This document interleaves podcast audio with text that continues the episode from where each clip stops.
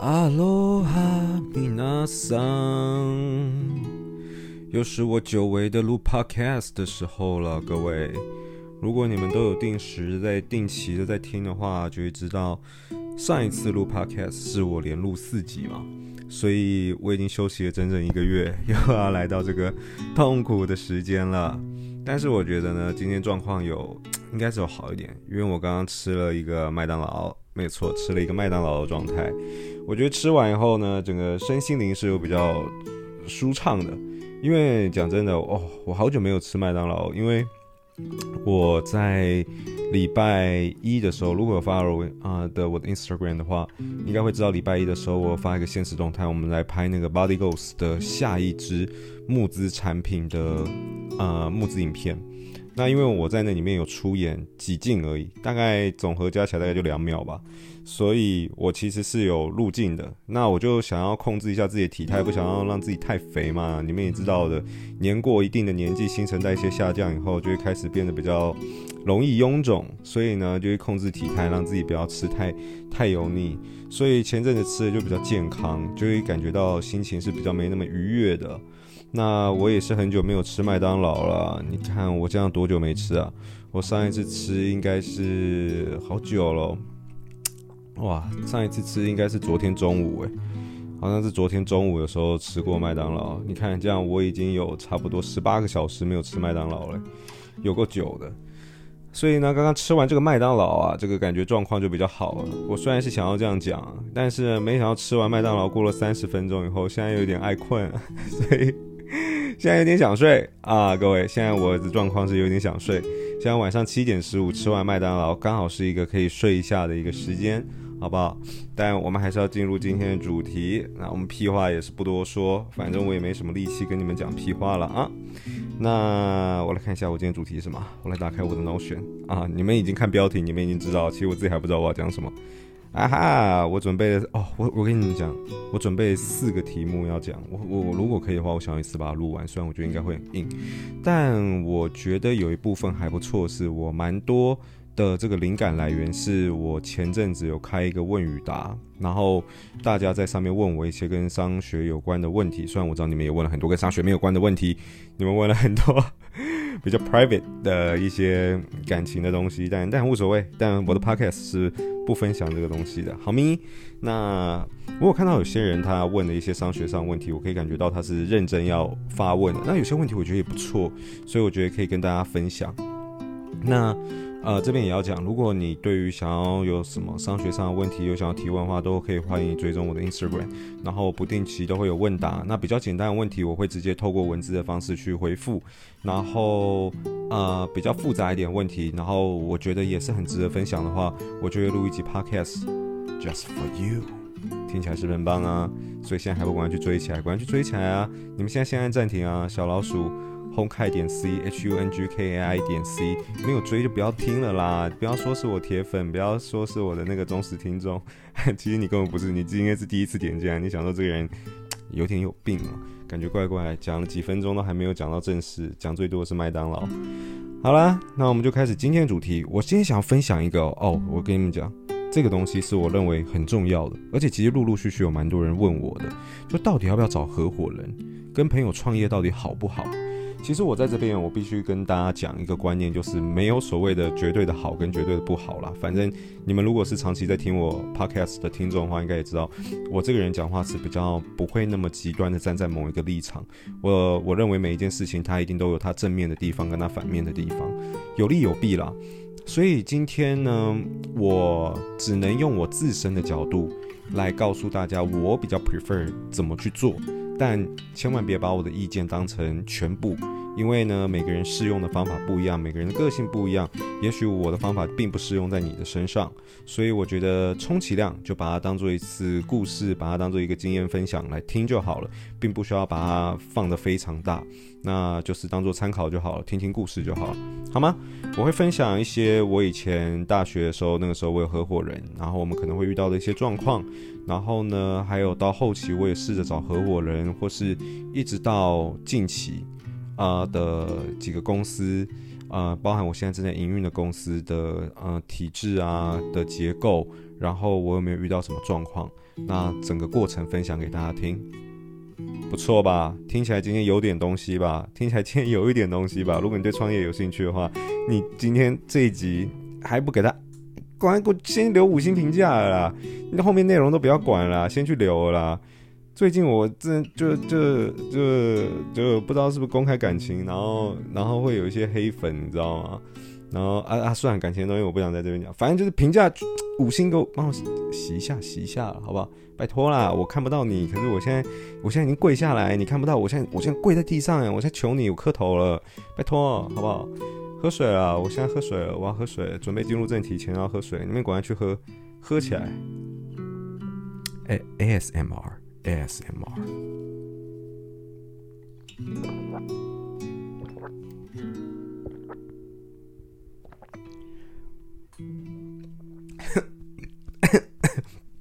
哭哦！哎呦，打嗝录进去是是非常的、非常的不 ASMR 的一个行为。好了，来，我们来分享今天的主题吧。到底要不要找合伙人？那跟朋友创业到底好不好？我这边呢？在进入我的主题之前呢，我决定先先把我的游戏开静音，先把我游戏关静音。该死了，这个游戏刚刚一直发出咔嚓咔嚓的声音，害我没有办法专心。OK，好了，静音了，没有人可以打扰我跟你现在的时间了。我先讲结论好不好？就我个人而言，就我个人而言，我是。不想找合伙人的，如果可以的话，我是尽可能独资的。那如果你自己的能力你觉得是不错的话，然后你也觉得你这个人比较鸟摸，你比较刁钻，我建议你独资会比较好。那我接下来就讲为什么。呃，跟大家先分享第一个，我当时在大学成立的第一间公司。如果你是第一次听的听众，或是你不是第一次，但你不知道关于我大学成立第一间公司的故事的话，可以回去听我的 podcast。不知道是第几集，往往前翻，有一集是我在讲大学成立第一间公司的故事。那这个这这一集我觉得是蛮受好评的，因为够北蓝，够好笑。然后呢，很多观众给我反馈是没有想到用这么简单的方法就可以跨出第一步成立公司，所以对他们来讲是比较亲近也比较贴近的。那我会蛮。推荐大家可以去听的，因为那集那集的回响比我想象中的好，因为我真的觉得那个时候真的是小打小闹，就是乱七八糟在搞，可能没有想到这个故事却大家听了就好像还不错。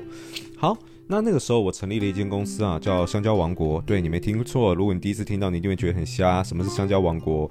里面有很多派系，什么香蕉男爵、香蕉宝宝、香蕉工匠。对，我每次讲都觉得很羞耻，我都已经几岁人还在讲那个东西。那。当时在成立这个香蕉王国的时候啊，其实我是有个合伙人，也就是我最好的朋友，然后最好最好朋友之一，到现在我还是跟他很好。那那个时候呢，其实我当时会有这个 idea。做这件事情，其实更早应该是因为他的关系，他先知道有这件事情，然后他觉得，诶，用这样子的商业模式可以赚钱，然后我也看到他确实赚到钱，我就想要做一起做。那当我一起做的时候，他就问我说，诶，如果我们两个都在做，干脆要不要一起做就好？我想，诶，也不错啊，我们两个就开始一起做这个东西。一开始其实就是我跟他还有他的女友，然后股份那个时候其实都是一种。很随性在谈，根本也没讲真的，也可能好像也没有什么在谈的那种感觉，就是学生时代嘛，其实没有想很多，然后就乱七八糟，钱丢一丢就就就就开始做，呃，丢多多丢少，其实我觉得当时我们也不太会计较。那，嗯，我这边还是要前情提要讲啦，就是跟朋友创业啊，或是就算不是朋友创业，只要跟。另一个人一起创业，我认为所有东西尽可能的都要越详细越好，因为你留给彼此越多灰色空间。虽然你表面上觉得啊不太好意思谈，因为他是我朋友啊，不太好意思谈，因为他是我家人，这些不好意思或是留有的灰色地带，只会让你在后期变得更痛苦，跟变成撕破脸。如果你不想要失去这个朋友，如果你不想要失去这个家人，不想要搞到最后大家拆伙拆得很难看，那前期。就要谈得越详细越好，这才是保护双双方的一个很最好的做法。是讲真的，所以并不要觉得说啊、不好意思讲或怎样，然后反而不去谈，因为那只会让你们后续变得更惨。那其实我因为跟他很好，然后当时我们也都是半，应该是说不是全职在做这个东西，毕竟没办法嘛。我的本分是学生，所以我我大部分时间就是在学校，然后不然就住宿。那我负责的那一端主要就是一些产品上架啊，或是客服啊，回回问题啊。那进出货啊，进货出货基本上都是我朋友那边在负责。那因为我我我这边就会。他的时间会比较弹性，然后我的时间相对不弹性，比较没有办法每天去支援出货，所以那时候我们大概就抓到一个这样子的一个分工方式了，然后后来就开始做做做做做嘛，呃，可是其实到后期以后就会有一些想法，比方快要拆伙之前，其实我们对于商业模式上就有一些出入。比方，我记得还蛮清楚的。那个时候，他觉得某一种商业模式是可以赚钱的，可是我那个时候觉得，可是我真的觉得不赚钱啊。因为以公司的现金流来看，真的就没有什么赚钱。我觉得再继续这样做，可能母汤啊，可能做不下去啊。这样几个人要分这些钱太辛苦了。我觉得应该要转变做法，但他觉得其实是没有必要转变。其实，在那个节骨眼啊，当到到那个时间点，其实就已经出现了一些嗯、想法上的分歧。那。我觉得会还会有一个状况，就是当时啊，因为我们毕竟没有人是读会计的，所以当时的做账也是比较乱的。那主要是我在这边，我这边在做，可是呢，也要知道我这边在做账，其实也需要他的配合，因为就像我刚刚讲，他是负责进出货的，所以不知道你们应该有听过一些系统啊，进销存系统啊，进货、销货、存货这些东西都是牵一发动全身的，就你每动一个数字，其他地方的东西都会被调整，所以。当你今天在讨论到这个进销存的这个这个份上的时候，其实你是要做的尽可能的详细会越好，不然就很容易出现账差，就会数字上面有误。那你看叫货的采购也是他嘛，那等于是说大部分的钱是放在他这边保管的，可是呢，当时他的记账方式真的就是比较随性一点，每个人做事方法不同，那他就会比较随性一点，会导致我这边账也很难厘清。公司到底有没有赚钱？到后期我可能都快要看不出来了，因为账做得太混乱了。但，呃，我我不会说，我不会说都是他的问题啊。在创业初期，我这边一定也会有我呃，在他立场上可能看到我的问题。但我今天也不是说要 judge 谁，只是说，嗯，这样就听得出来，就是我们在这个创业过程中，其实双方都会有做事习惯上的不同，然后也会有对于商商业策略上的想法的不同。那那个时候我的想法是觉得啊，是有试着沟通，可是其实当时我也没有花太多心力在处理这件事情，是因为我知道我要当兵了，所以其实当兵的过程中我就知道，那我就一定只会拿更少时间处理这件事情，甚至没有时间处理这件事情。所以在入伍前，其实我就把我股份就是就是退掉卖掉，然后我就我就我就我就我就没有再做，就就就是我基本上我就离开团队，然后我就去当兵了，这样子。那只是，嗯、我觉得，我觉得是这样子啊。我我相信我们双方当时都大概可以体会到跟理解到说，啊，做事上的模式上不同，然后会造成一些状况。但我觉得比较好的是，我们并没有因为这样子就撕破脸，然后不是朋友。可是我还是得说，我虽然我不是记得很清楚，但我印象中应应该有，一定有。当下其实是有些状况应该是不太愉快的，毕竟这种事情应该。应该还是多多少少会有些摩擦的，所以并没有到很愉快。我记得，我记得也没有到不愉快啦，可是就是一定会有一些小摩擦存在。好，这就是我第一间公司。那其实一直到中间后面的时候，其实我在做很多事情的时候，我都一直秉持着这种做法，就是我想要找合伙人跟我一起做事。其实在我成立像是 Holic 之前，其实我还有做一个东西是啊、呃，潮流鞋的 resell。那这个我跟大家分享的很少，因为我觉得这个也没有注册公司，也没有什么。虽然那就是中间的，只是因为兴趣喜欢潮流鞋，所以在做一个 resell，呃，会把台湾的这种潮流鞋，然后卖到马尼拉，然后呢去赚这个价差。虽然没做什么事情，一个月也是可以赚个五六万，也算是不错。但后来我也懒得做这件事情，就没有做。那时候大概二二十三岁吧。那那。我我我我扯到这件事情，不是主要要分享这个这个东西啊，是当时我在做这个 resell 的时候，我发现哎，我忙不过来。哎，虽然我刚刚说很闲，但其实我想把时间投入在其他地方上面，所以我一定想要找一个合伙人跟我一起弄这个东西。那当时就找了一个朋友，也是比较懂潮流鞋相关的，可是我就发现做事模式非常的不同。然后最后就是有点撕破脸的就就就分开了。那再来讲 Aholic，Aholic 前期其实我有找两个人，到后来就变成我自己一个人独资了。虽然从头到尾都是我独资啦。那第一个人其实当时有两个人，不止我。第一个人是我的表弟，另外一个人是一个设计师。那他当时跟我是一个蛮好的朋友。那个时候我大概在读 ITI 的时候，大概二十四岁的时候，他是我一个蛮好的朋友。哦，我觉得我们真的当时是蛮要好的。那可是真的开始在做 Aholic 的时候，其实没有做多久，他就退出这个团队。大概在 Aholic 成立的第一个月吧，大概第一个月他就他就退出了。那当时其实他原本也有一部分的股份。然后后来他就把股份退掉，我把钱退给他，然后他就离开团队。嗯，其实，在哈利创办的前期哦，我们这边就有蛮多次的沟通。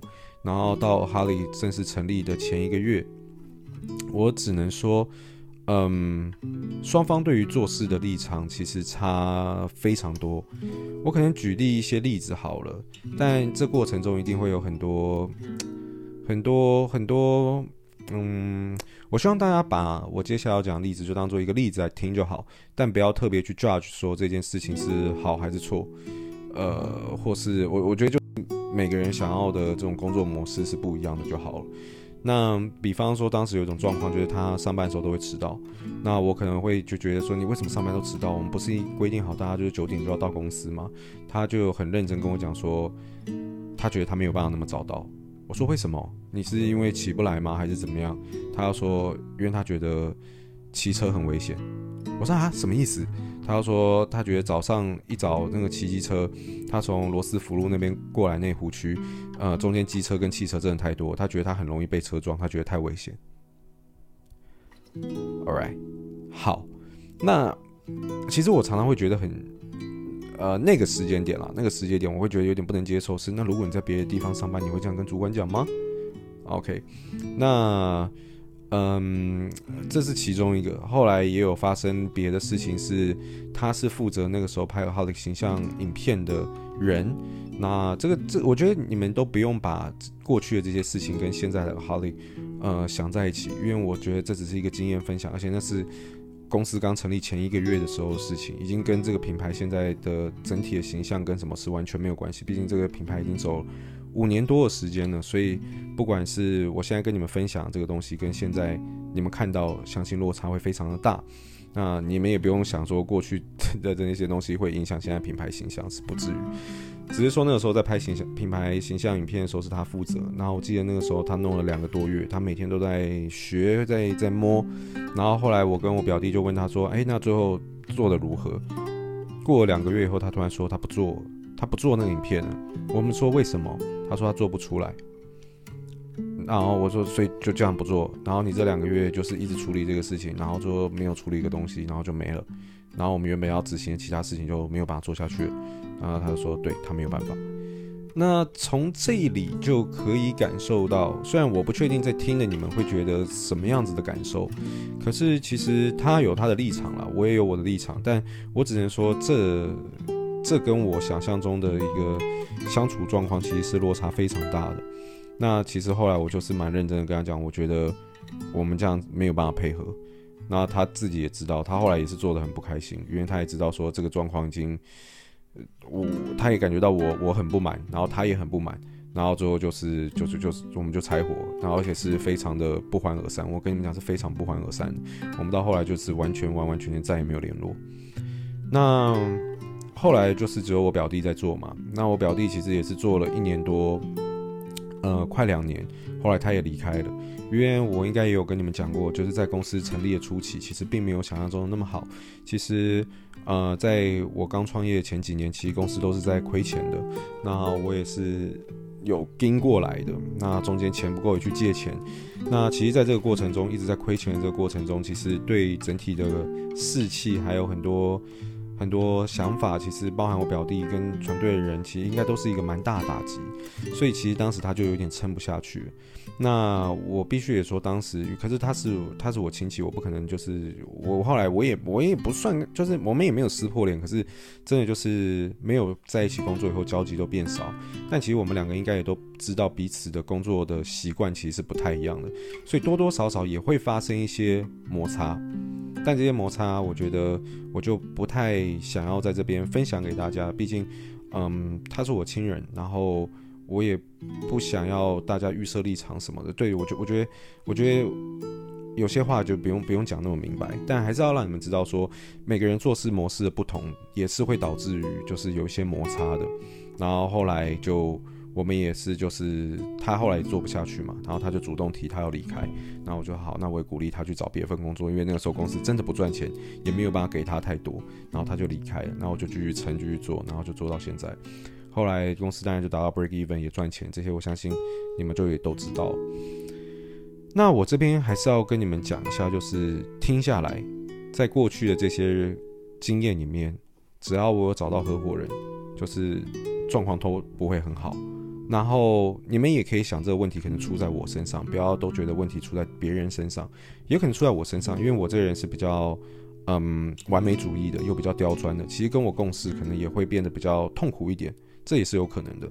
那我自己也是比较有主见的一个人，所以嗯，我我我觉得就是大家在沟通的这个过程中，我我先讲为什么我会想要找合伙人好了，我也想找合伙人，主要原因就是我对自己没有自信。我也觉得我自己是读工科的，其实我对于商商科上面很多东西都不熟。然后呢，或是一开始我找了一个设计师跟我一起参与，也是因为我对设计不熟，所以一开始我会觉得很多东西是我自己很不熟悉的领域，所以我才会想要找呃可能懂别的领域的人跟我一起做，会让我比较有安全感。但我觉得这反而对我个人而言是一种呃阻力，因为我反而做很多事情就没有办法变得那么有效率跟那么快，对，我带队的速度就会变得很慢。然后，所以到后期，我表弟什么他们都离开后，我才觉得，诶，当我自己在经营公司的时候，我才发现，哦，好顺。我发现我好像找到了一些方法，然后我自己带人，我自己带我需要的人，行销、设计什么什么，我需要什么人，我就要 hire 什么样子的人嘛，我就自己带。那我发现由我自己为公司的主要领导的时候，我觉得整个在公司的处理事情的效率跟。呃，各方面的掌控都变得更如鱼得水。然后呢，我觉得也是一个很大的关键，是我可以把公司由亏转盈的一个一个一个契机吧。所以说。我个人啊，当时我我我必须再讲讲，你们听到这边，你们可能也会觉得，哈，或是不是你找的人找的不够好？是不是你找的人太瞎了？是不是？是不是其实是你找的的人的问题？可是我必须得告诉你们，我在过去创业的那一段时间，其实我接触过很多人，然后我也不停的在找适合我自己的合伙人，但结论都是都没有找到。身边适合的人其实真的没有想象中的这么多，然后呢，我能想到的人，然后结果又是这样子，那很多都是不欢而散去收场。所以，包含我现在 Body Goals 的研发，都是我大学朋友嘛。这个如果你们对于 Body Goals 这个品牌的创立故事有兴趣的话，欢迎你们去听我的这个 Body Goals 的一个创立故事上跟下集，也在别的 Podcast 里面有。那他们是我的朋友，那其实我当然也会希望我的朋友帮我去管理公司一些大小事。那关于我跟他们的这个更深入的这种呃的合作方式，我个人这边就不想透露太多，因为我觉得这是我跟他们的私事，然后也是属于比较公司呃隐私的东西，所以这部分我不想透露太多。但我可以说这部分目前基本上也是我独资，没有没有错。那嗯。在一开始合作的时候，我其实就跟我的朋友沟通过，就是说我很怕我们这样子合作，最后连朋友都不是。因为只要就算他是员工好了，他们是员工好了，其实进来多多少少都会有一些尴尬的点在，毕竟是员工，呃，是朋友为角色，在其他员工面前，我可能会怎样骂这个 A 员工，我会骂得比较凶，可是我对我朋友一定就会比较客气，我没有办法骂得那么凶，那没有办法，因为他们是我的好朋友，还不是一般朋友，是好朋友，所以在一开始创业前期，我其实很惊。然后呢，我也有跟他们讲说很多原则，我们这次就讲得非常清楚。然后也有告诉他们说，呃，其实我相信我们每个人都有比较强的主观意见，但是我真的很怕到最后我们连朋友都不是。所以如果可以的话，我希望当我们今天意见有分歧的时候，希望他们可以听我的，因为我就是公司的 CEO。希望他们可以站在职位的角度尊重我做选择。那因为我因为他们也是做工程师或是做研发比较长的时间，所以在商科这个领域也确实是我比较在行。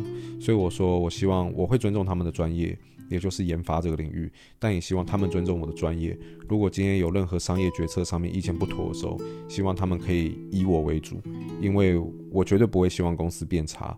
但是我的经验绝对比他们多，所以我认为在这个时间点可以相信我。很多东西其实我们在事前有一次喝酒聚会，然后大家都喝很多，然后可是我还是很记得我跟我朋友讲了什么，然后他也答应我没有问题。所以其实我我必须也得说，Body g o s 一开始的时候，我们几个朋友一起工作的时候，一定还是会有些小摩擦，但很快的，我觉得。遇到问题就解决嘛，当然一定还是有问题的，但基基本上解决完以后，我我认为现在是没有什么问题的，我觉得现在还蛮好的。然后到现在，呃，公司经营上也没有什么问题，只是说我觉得 Body 可以走到 Body Goals 这一步，就是我跟朋友这样子，呃，已经很顺畅的配合，那是经历了我好几年前这各个不同。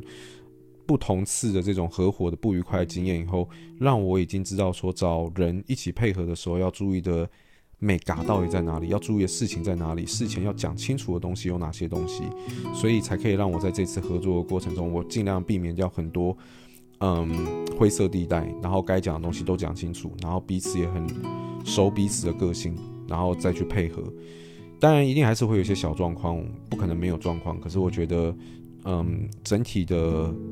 结果已经是相对非常的好了，对啊，所以我到这边还是想跟大家讲一声啊，就是说这个问题真的很常有人问过我，就不知道说到底要独资还是自己做，然后还有股份的分配应该用什么样子的原则，然后呢，哩哩扣扣大大小小的，其实很多人问过我，嗯，我这边。维持一开头跟大家讲的，没有一定适合某一个人的做法。就像我相信很多人也是适合这种，呃，找合伙人的方式去做的。但，嗯，像我这种情况就比较比较辛苦一点嘛，毕竟我可能很多时候就单打独斗，然后。可是单打独斗也比较方便，我我想休息也可以休息，不用看别人的脸色，因为有时候有合伙人的时候，其实就会有很多状况，你们会互相牵制，然后会失去一定的自由程度等等的。其实每一件事情一定都有它好的跟不好的地方，只能告诉你一件事情，就是如果你今天真的想创业，那你在前期，我认为你要想得非常清楚，你的个性到底是适合跟别人一起合作，还是自己带领一个团队去走。你是属于比较领导者风格，然后比较没有办法接受别人的意见吗？还是怎么样子？你要很了解自己是什么样子一个人，然后再去做这个决定。然后我个人认为是想得越透彻越好，不要急着去做这件事情，因为你急着做这件事情背后可能会给你带来很大的问题。然后如果你今天是真的想要找朋友合作的话，我还是那一句话。所有东西一定要白纸黑字写清楚、讲明白，千万不要留给彼此任何灰色空间，因为这些灰色空间，不管你是找家人，不管你是找朋友，都只是会让你后续有更更多有那那些灰色地带，反而就是裂缝开始的地方，你知道吗？所以把这些灰色地带全部都给。透明化，不要留有任何灰色地带，才会对你们的友情跟你们的亲情，才是一个比较长久的一种做法。那如果你认为你自己能力够好，你觉得你自己其实不需要别人的帮忙的话，那我认为你可以尝试单打独斗。独资其实是真的很方便也很爽的一件事情。对，所以我我觉得，嗯。不知道怎么讲诶，今天这主题因为会让我回想到很多过去的一些状况，所以讲起来我觉得我的情绪听起来会比较语重心长一点。因为确实，你知道我会碍于两种状况没有办法讲得太透明。一种是我不想要去诋毁别人，毕竟这是一个公开的平台，你正在听，所以我不喜欢这种好像在别人背后讲别人坏话感觉。第二是，第二是，嗯。呃，第二是什么？第二是这个呃长度的问题，对，这 podcast 长度的问题，所以我也没有办法讲太明白。可是其实，在讲这个过程中，我刚刚其实脑中就有很多以前你可能一些比较不愉快的回忆，只是我没有办法跟你们讲得太明白，对。所以呢，我这边还是一句话好了，如果你要我下一个结论的话，当然我先说这个结论只代表我自己的立场，不代表任何人的立场。独资吧，不要找合伙人了。你真的有能力的话，你就自己来就好了。你只可以找员工，但是如果你真的今天需要金主或是什么啊，找金主那是另外一回事哦。找资方那就不一样了，找资方不是找合伙人哦，那不一样。虽然他也占有股份，可是资方是资方，他不会帮助你。我这边口中的合伙人是会跟你一起共事的。对，找资方那是另外一回事，不在我们今天谈的这个范围内。但是如果可以的话，我我会觉得就自己来吧。呃，你也可以在这个过程中学到很多东西。然后，如果你真的想要找合伙人也没有关系，但是前期一定要把很多事情想得清楚一点，这样子。好啦，那今天其实就算是我的一个简单的分享啦，用过去几间公司，包括现在公司跟你们分享，我在这个过程中有找合伙人，然后遇到的一些状况，然后跟我的一个心情，虽然听起来好像很郁卒，整 整个整个篇幅感觉好像语重心长，但我所以我觉得这可能也才是。这个主的主题值得分享的地方吧，因为这可能是很多人可能没有料想到的，然后可是可能会带来比较不好结果的一一个一个一个一个议题。好了，那今天我们 podcast 这三十分钟就分享到这边，我要准备去录下一个主题了。我的下一个主题是我读理工科也能跨到商学院吗？这是啊、呃，在我的 Instagram 别人发问的问题，我觉得很值得跟大家分享。那我们就下一期再见喽，拜拜。